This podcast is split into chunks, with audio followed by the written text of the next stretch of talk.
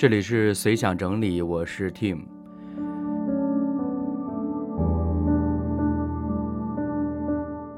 其实对于我来说呢，这段时间，嗯，也算过得挺充实吧。因为有的朋友可能知道，我跟我太太一块儿做了一个新的播客，叫《土豆炖蘑菇》，是一个我们定义它是一个夫妻档的播客。那当然呢，重点也是聊我们过去一些，就是情感上面的一些经历啊，包括我们在婚姻呃，然后家庭关系处理上面的一些的这种感受吧。那目前的话呢，暂时还没有去厘定说究竟要多久更一次，呃，但是呢，我们是希望能够借着这样的方式，呃，分享一下我们自己的一些感受，特别是关于婚姻呐。家庭啊，情感啊，呃，等等这些东西，那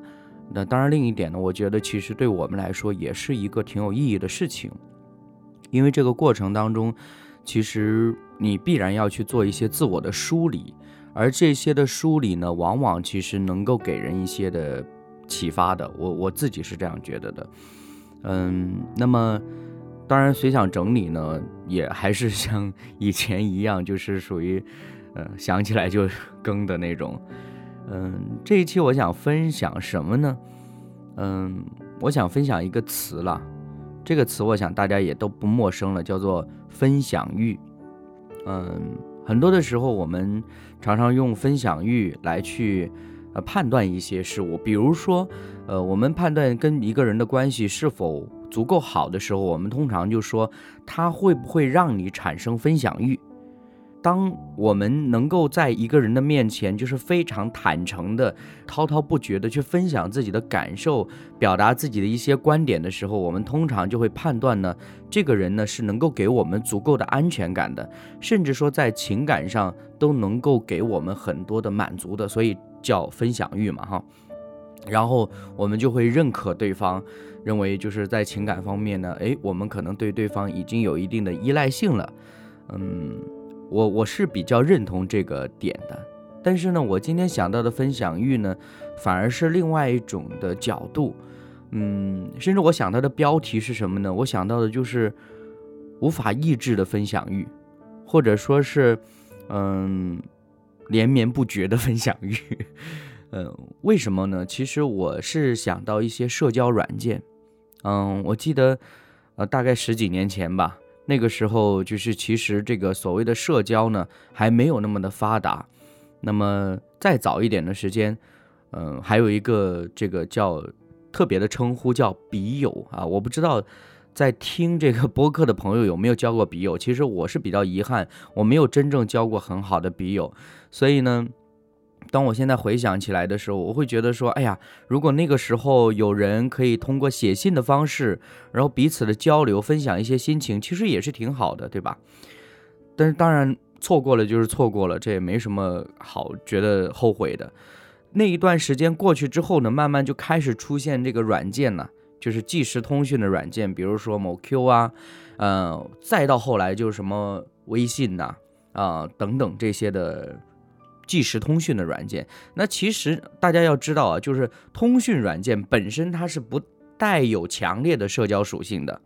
嗯，就好像我们打电话一样，就是我们通常都是跟自己相熟的，或者说是有必要去联系的对象去跟他进行一个交流沟通，而且呢，通常也是针对具体的事情。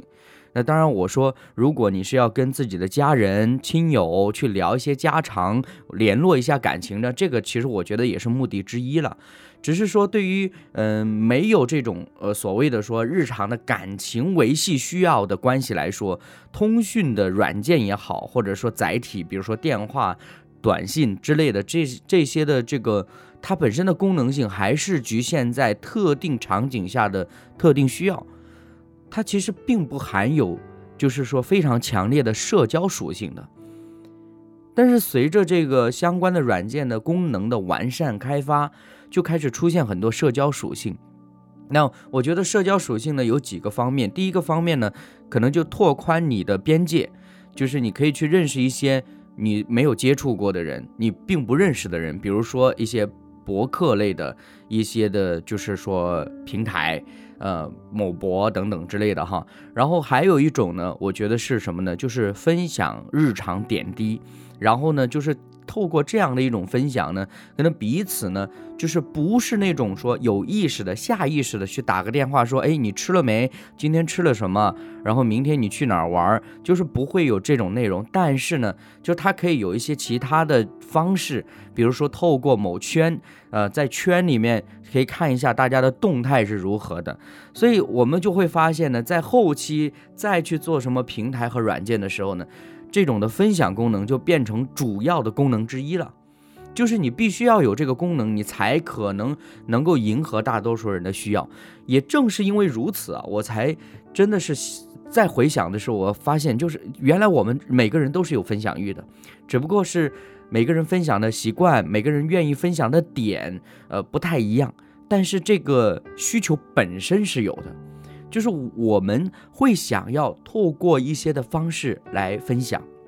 啊，其实，嗯，我们简单回想一下哈，就是至少我小的时候，我是见过类似的场景的，比如说村口，然后呢有一棵大树。大树底下呢，就围了一圈那个砖呐，或者石头砌的这个类似于花坛一样了啊。其实主要的功能是为了给给大家就是乘凉的时候可以坐的。就是通常比如说晚饭之后呢，大家吃完饭呢没有什么事儿干，然后呢可能也不是说呃家家户户都有电视啊这些娱乐的设施，所以呢我们通常最容易去找的一种娱乐项目呢就是聚在一块闲聊。那你想一下哈，那闲聊。聊什么事情呢？就是我自己印象当中啊，就是两类事情。第一类事情就是别人家的事，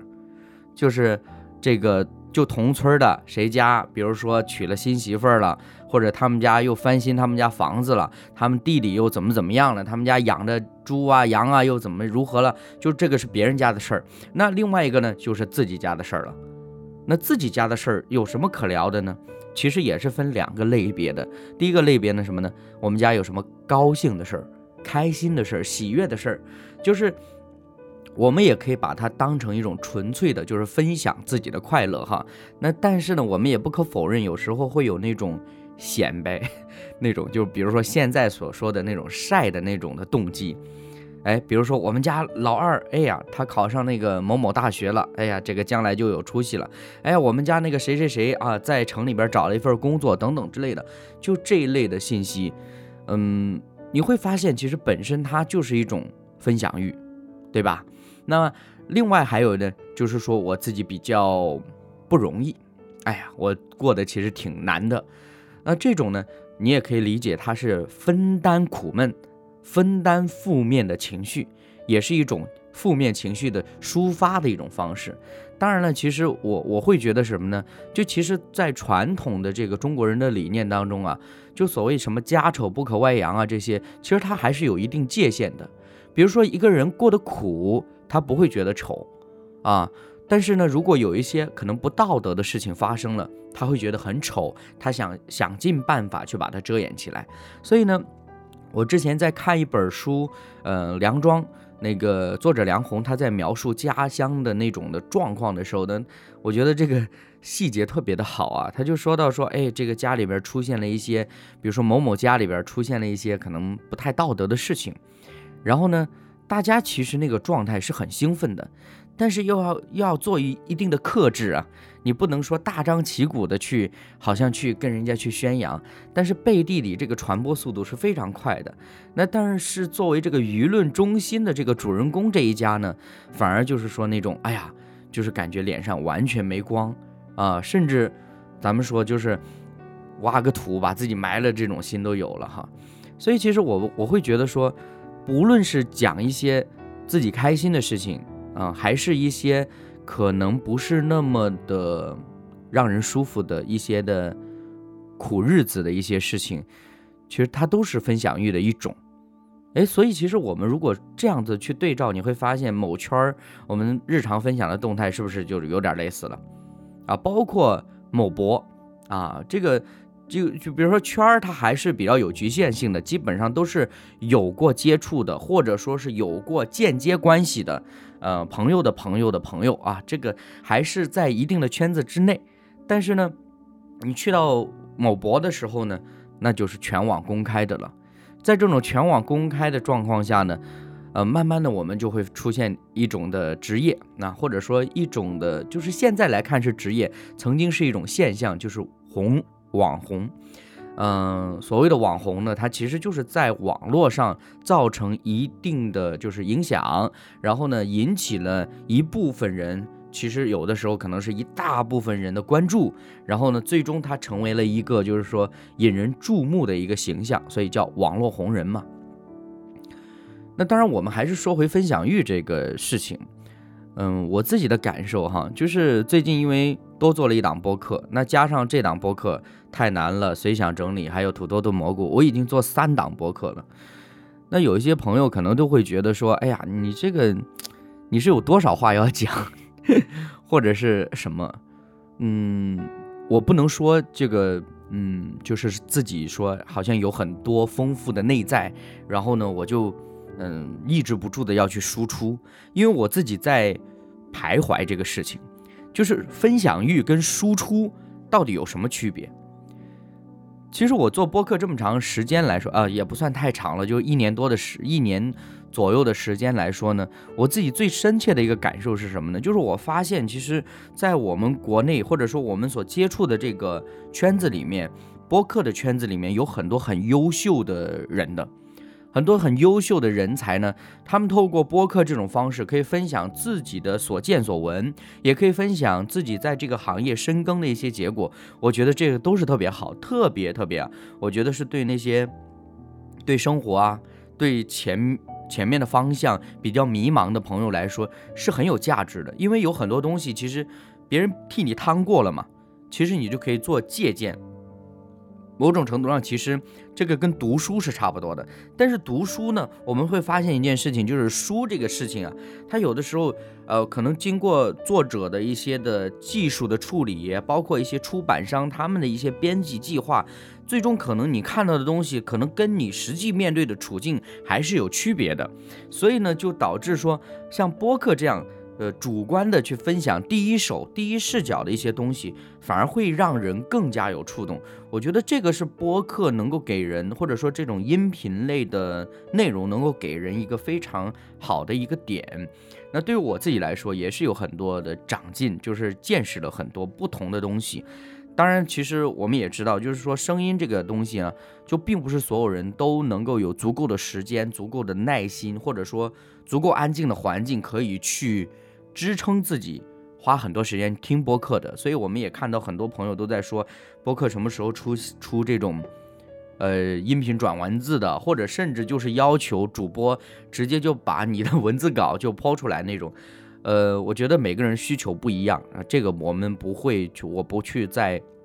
深入的展开。呃，我只是想到说，其实大家在做播客的时候，究竟什么样的一种心态呢？我相信有很多人，他们是有非常丰富的内在，是可以跟我们来分享的。比如说，我们知道很多头部播客，这些主播都是非常优秀的业内人员，他们可以。就是在麦克风面前，就是跟我们分享很多他们自己的经历、感受，甚至是一些很宝贵的经验。我觉得这个是很好的。那我认为呢，这种属于是一种的输出啦，就是好像我们去上课，然后老师其实就是在输出。真正好的老师，他除了去分享课本上的内容，他其实要拓展。就是把课本上的内容拓展到我们整个世界、整个社会的环境，让我们加深理解，才能够更好掌握这个知识。所以，我认为有一些的播客，它其实担当的角色就是一种输出的角色。那对于我来说呢，反而我会觉得说，我担当的角色，或者说我在播客里边所呈现的形象，其实就是为了满足分享欲啊。满足分享欲的目的是什么呢？难道分享就是为了说教吗？因为我们说输出，它一定是有足够有分量的、有内容、有质量的信息输出出来，让接收者呢他是有所收获的。那我如果说作为一个分享者，然后来满足我自己的分享欲的这样的状况来说，呃，首先我就不能保证我的输出是有内容的，对，也不能这么说啊。说了这么一大堆，难道没有内容？大家都是在浪费时间吗？嗯，我我会觉得说什么呢？首先我自己的心态其实嗯一直以来摆的都比较低了，低到一个地步，就是说，呃，我不会觉得我讲的东西有多么内涵，或者说多丰富。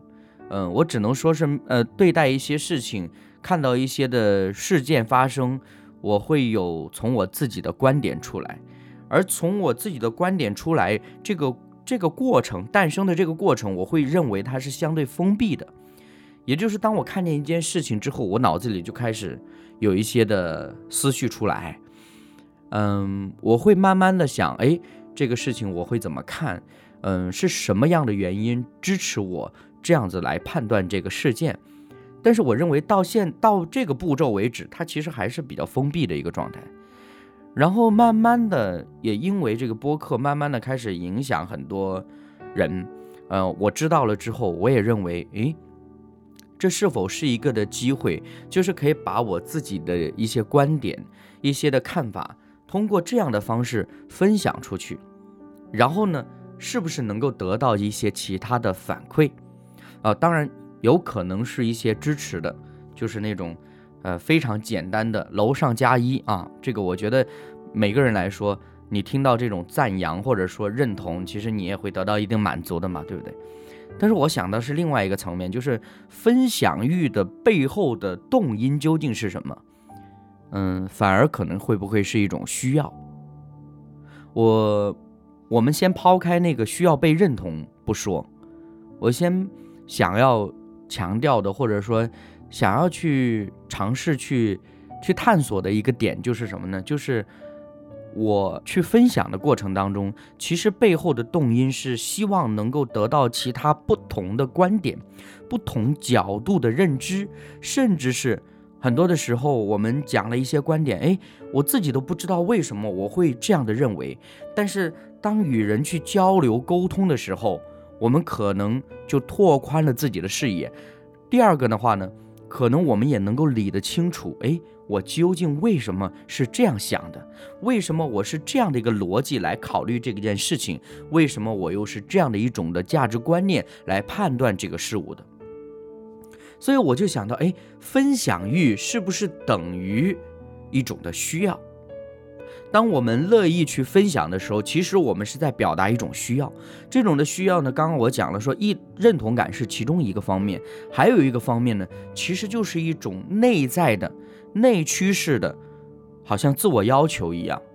嗯，我不愿意陷在一个自我满足的境地里面，或者说是自我麻醉、自我陶醉的这样的一个状态里面，觉得哎呀，反正我想的都是对的，我说的都是没问题的。嗯，我反而是不是可以希望能够透过分享这件事情，找到一些不同的声音，而当这些不同的声音出现的时候，从而再去丰富自我呢？所以我就在想，哎呀，是不是这样子也可以解释为什么我们从前那么喜欢去分享啊，在圈里分享，在。博上分享等等的，就是各种的平台。其实你看层出不穷。为什么社交媒体、呃，社交软件层出不穷呢？其实它是迎合了一定的商业逻辑的，因为大家喜欢这样的功能，而商家、软件开发商他又需要一定的使用的数据啊，才能够支撑这个软件的整个的运营。只不过呢，我是觉得说，特别从某圈儿开始，某友圈开始呢，就是。我们开始进入一种误被误导的一个状态，诱导我们以赞为我们分享的目标，啊，以就是说一些其他的参数。但其实我认为，从是不是赞这个角度来看，那么这个分享欲的价值一定会被贬低的，因为我们讲的话，如果我们只是想要找人说。是或者不是同意或者不同意的话，那么这个点呢，它永远只是停留在非常表面的那个层面。但是如果我们有了一个 yes and 或者是 no but，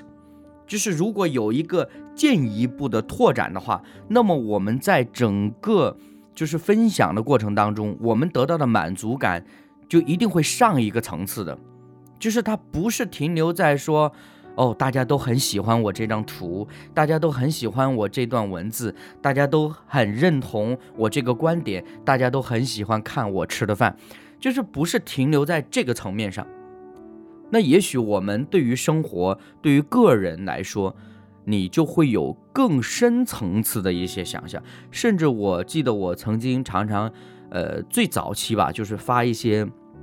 就是圈里边发一些文字动态的时候，呃，常常会很长的评论呢，就是跟朋友。会有一些交流沟通，有的时候是反对意见，有的时候是一些就是说，呃，互相激发的那种的状态。我我觉得不管是哪一类的，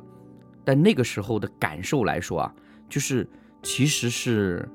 嗯，也许第一时间，特别是你看到一些不同意见、不同观点的时候，你第一时间的感受其实是不舒服的。但是你现在再回过头来看的时候，你反而要感恩那种的状态，因为那种的状态促进你有更多的思考。你不会陷入一种单纯甚至是无脑式的一种的自我享受里面，嗯，所以其实说心里话，我现在认为播客也是给我们这样子的一个机会，啊，让我们可以进一步的进行深入交流。比如说，我在这里侃侃而谈啊，我也自我感觉良好，我觉得，哎呀，我发现了一个关于分享欲的奥秘。当然呢，也可能是因为我坐井观天。其实早就有人把分享欲这件事情解析的非常透彻了，但是我不知道啊，那我只能在我非常局限的这样的一个状态里边分享我自己的感受，然后这个过程当中大家听到了，然后呢根据时间轴也可以进行留言进行对话，进一步的我们可以在留言里边继续的互动，甚至将来如果有机会，大家觉得有可以，我甚至可以再做一些的声音的内容。可以去分享相关的话题，我觉得这种的状态是我喜欢的。所以说到底，为什么今天要录这一期的内容，或者为什么要聊分享欲呢？嗯，真的是因为我需要。嗯，我不是需要一个舞台，不是需要一支麦克风，站在别人的面前，嗯，肆无忌惮的去说。我需要的是一个交流的机会，一种拓展自己的机会。当然，我们去听他人的播客，听别人的观点，同样也是交流。只是说，这种客跟主之间的角色不同罢了。好像随想整理也并没有太多朋友在关注，但是我很感恩每一个关注的朋友。那。如果这是一个机会，我们虽然并不在一起，并不能面对面，但是我们通过声音、通过文字，可以有更多的交流。我觉得这是一件多么宝贵的事情。嗯，今天我自己在听播客啊，这个播客里面聊到了一本书，叫《平凡的世界》，非常优秀的作品。我在听这个内容的时候。呃，我其实里面还有另外一个层面的触动是什么呢？就是我们每个人过的都是平凡的生活。有时候我们会说这是相对的，比如说你是相对平凡的，你是相对贫穷的，你是相对富有的，你是相对优越的。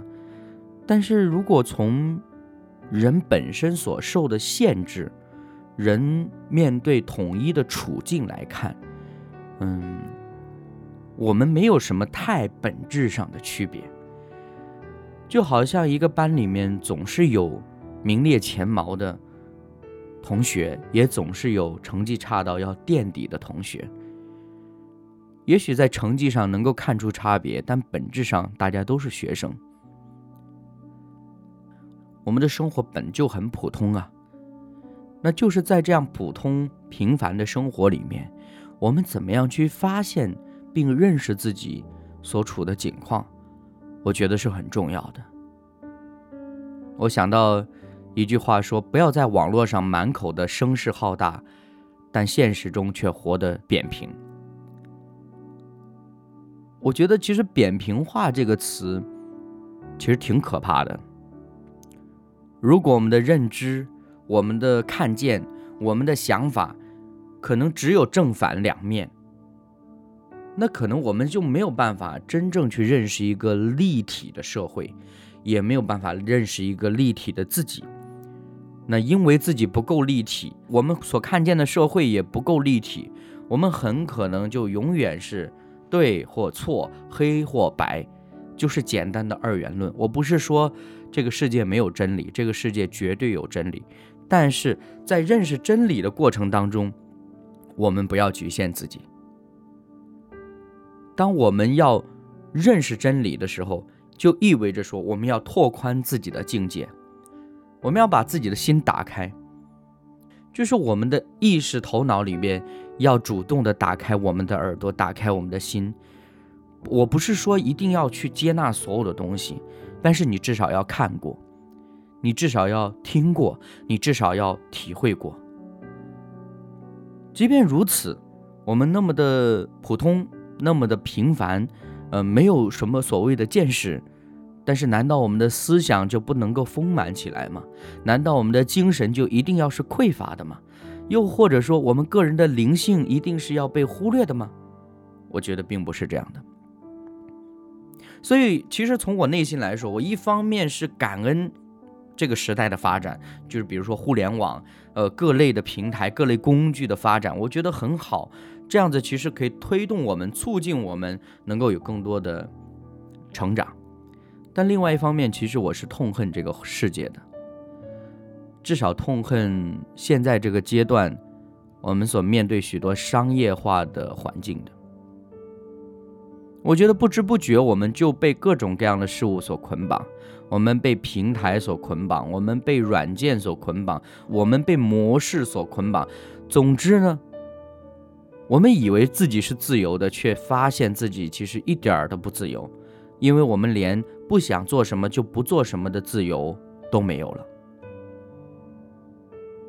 所以说到底，我还是会觉得说，分享欲本身，它代表着我们内在的一种需要，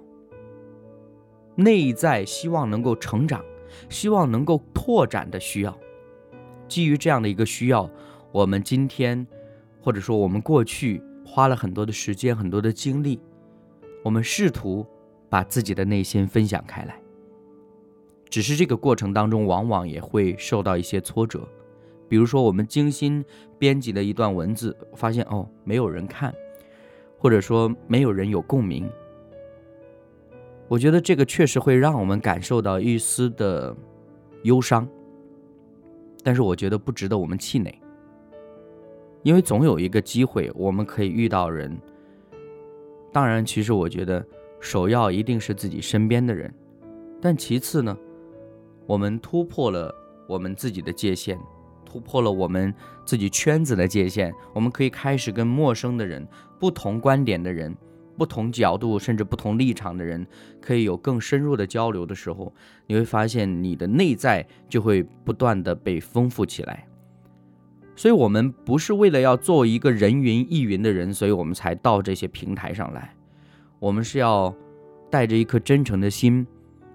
嗯，尽可能的吧，我觉得是尽可能的展现真实的自己，从而也能够在一个相对平和的、平等的一个环境里面，给自己的生命汲取最大的养分。我记得读书的时候，我们还非常熟悉的一句话叫“去其糟粕，取其精华”嘛。所以我觉得现代的网络社交也同样是，当我们发现我们在交流、在沟通的对象，他可能并不是真正能够帮助到我们的，我们不需要去好像去攻击或者去埋怨，只是有的时候频段不同罢了，环境不一样，我们该要去做一些取舍，必然是要去做一些取舍。但不管怎么样，我觉得根本上还是处于让自己更丰满，让自己更坚韧，让自己呢就更加的独立自主的思考，这个是非常宝贵的。不知不觉这一期节目竟然聊了这么多哈，我好像这是第一次一个人 就是嘚不嘚说了半个小时，嗯。不知道大家会有什么样的感受哈？有可能我聊的根本都没到点子上，也欢迎大家啊，就是可以拍砖。嗯，这就是今天我想跟大家分享自己的随想。我是整理师 Tim，我们下期再见。